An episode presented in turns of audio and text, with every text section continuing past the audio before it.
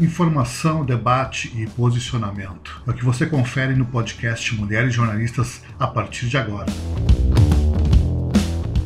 Olá, ouvintes. Eu sou Melissa Rocha, colunista crítica do Instituto Mulheres Jornalistas. Na coluna desta semana, vamos falar sobre a agenda anti-vacina do governo. Não é incompetência, é crueldade deliberada. Episódios envolvendo três ministros do governo federal expuseram nesta semana a crueldade e o desdém para com a população que movem a agenda bolsonarista. Comecemos por aquele que já deixou o alto escalão do governo, mas que segue como um dos aliados próximos do mandatário Jair Bolsonaro, o ex-ministro da Saúde, Eduardo Pazuello. Um dos principais principais alvos da CPI da Covid, Pazuello foi flagrado passeando sem máscara em um shopping de Manaus. Questionado por que não estava usando máscara, ele respondeu com a pergunta: Onde compra isso? Seria terrível se fosse apenas incompetência. Poderíamos pensar: o ministro que deveria ter liderado a aquisição de vacinas para o país sequer sabe onde compra uma máscara. Porém, a realidade é mais dura. A ação foi um deboche deliberado, calcado na mais pura maldade. Pazuello sabe que é investigado pela CPI por uma atuação omissa que foi um dos fatores que levaram o sistema de saúde de Manaus ao colapso em janeiro deste ano por falta de oxigênio. Mesmo assim, decidiu desfilar sem máscara em um shopping da cidade, desrespeitando os protocolos de segurança, e não se furtou em alimentar seu ego, debochando e rindo sarcasticamente do questionamento, como um bandido que retorna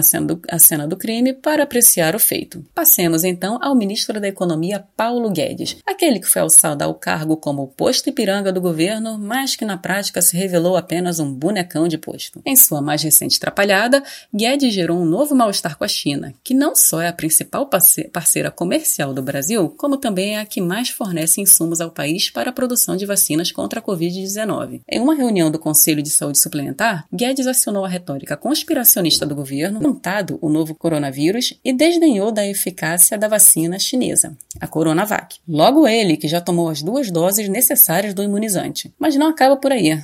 Na mesma reunião, Guedes culpou o aumento na expectativa de vida no Brasil pela escassez de investimentos em saúde. Olha só isso. Segundo ele, o que quebra o Estado é que todo mundo quer viver 100 anos. A declaração é uma manobra asquerosa de Guedes para transferir a culpa de sua gestão incompetente para cidadãos que, como qualquer ser humano do planeta, desejam uma vida longa e com saúde. Por fim, chegamos ao terceiro e talvez mais emblemático caso, que envolve o ministro da Casa Civil, general Luiz Eduardo Ramos. Na mesma reunião do Conselho de Saúde Suplementar, Ramos afirmou ter tomado a vacina contra a Covid escondido porque a orientação do governo federal é não criar caso. Vale destacar que, nesse contexto, não criar caso significa evitar apoiar publicamente a vacinação. Mas Ramos não titubeou em sua decisão de tomar a vacina. Afinal, como ele mesmo disse na reunião, ele quer viver, pô. O ministro da Casa Civil também expressou preocupação com a vida de Bolsonaro, afirmando que está tentando convencê-lo a tomar a vacina. O que talvez ele não saiba é que, em janeiro deste ano, Bolsonaro colocou sua carteira de vacinação sob sigilo de 100 anos. Logo, se o mandatário decidir se imunizar, mesmo após seu teatro antivacina, ninguém ficará sabendo. A fala de Ramos expõe duas coisas. Em primeiro lugar, ele sabe que a ciência é o único caminho contra a Covid-19, mas não pretende discordar de Bolsonaro e incentivar a população a se vacinar. Continuará seguindo a cartilha do mandatário e classificando a imunização como um direito de escolha. Em outras palavras, ele quer viver, mas vai acatar as ordens de Bolsonaro para garantir ao cidadão o direito de morrer. Seria cômico se não fosse trágico, e fica a impressão de que o famoso general de 10 estrelas citado na música Faroeste Caboclo